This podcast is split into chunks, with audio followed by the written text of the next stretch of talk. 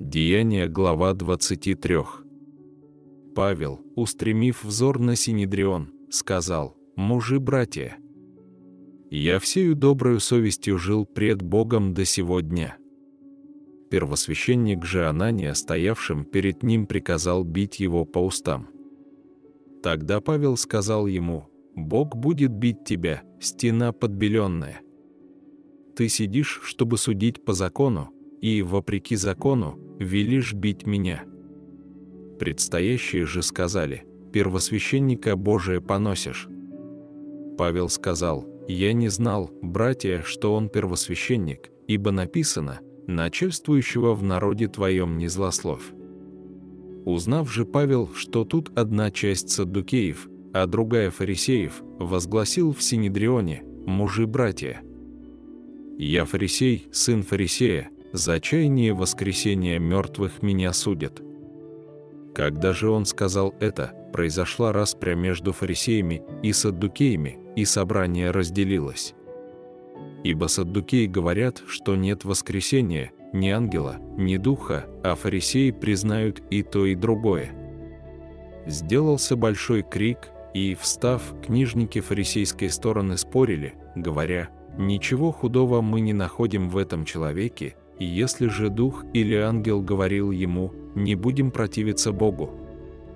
Но как раздор увеличился, то тысяченачальник, опасаясь, чтобы они не растерзали Павла, повелел воинам сойти взять его из среды их и отвести в крепость. В следующую ночь Господь, явившись ему, сказал, «Дерзай, Павел, ибо, как ты свидетельствовал о мне в Иерусалиме, так надлежит тебе свидетельствовать и в Риме».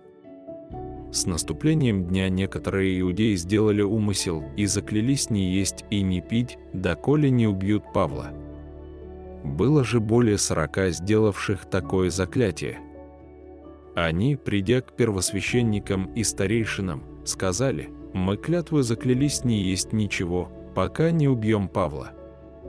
Итак, ныне же вы с Синедрионом дайте знать тысяченачальнику, чтобы он завтра вывел его к вам, как будто вы хотите точнее рассмотреть дело о нем. Мы же, прежде нежели он приблизится, готовы убить его».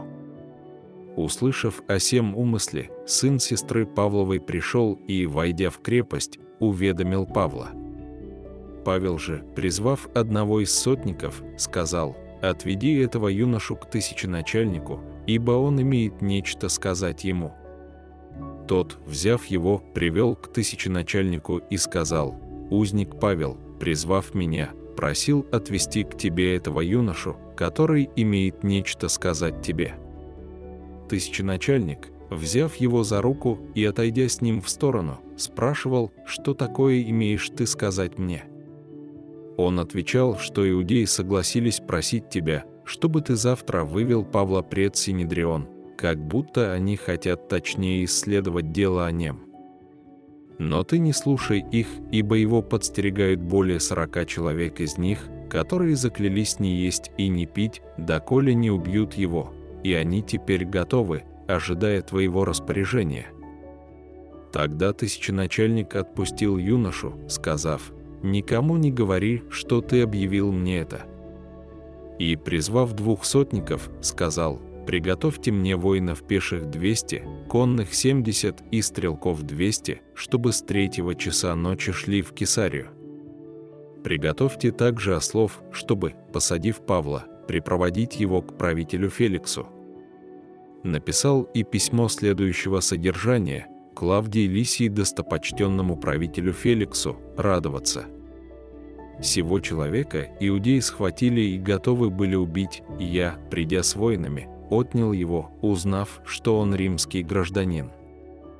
Потом, желая узнать, в чем обвиняли его, привел его в Синедрион их и нашел, что его обвиняют в спорных мнениях, касающихся закона их, но что нет в нем никакой вины, достойной смерти или оков. А как до меня дошло, что иудеи злоумышляют на этого человека, то я немедленно послал его к тебе, приказав и обвинителям говорить на него перед тобою. Будь здоров. Итак, воины, по данному им приказанию, взяв Павла, повели ночью в Антипатриду – А на другой день, предоставив конным идти с ним, возвратились в крепость. А те, придя в Кесарию и отдав письмо правителю, представили ему и Павла. Правитель, прочитав письмо, спросил, из какой он области, и, узнав, что из Киликии, сказал, «Я выслушаю тебя, когда явятся твои обвинители». И повелел ему быть под стражей в Иродовой притории.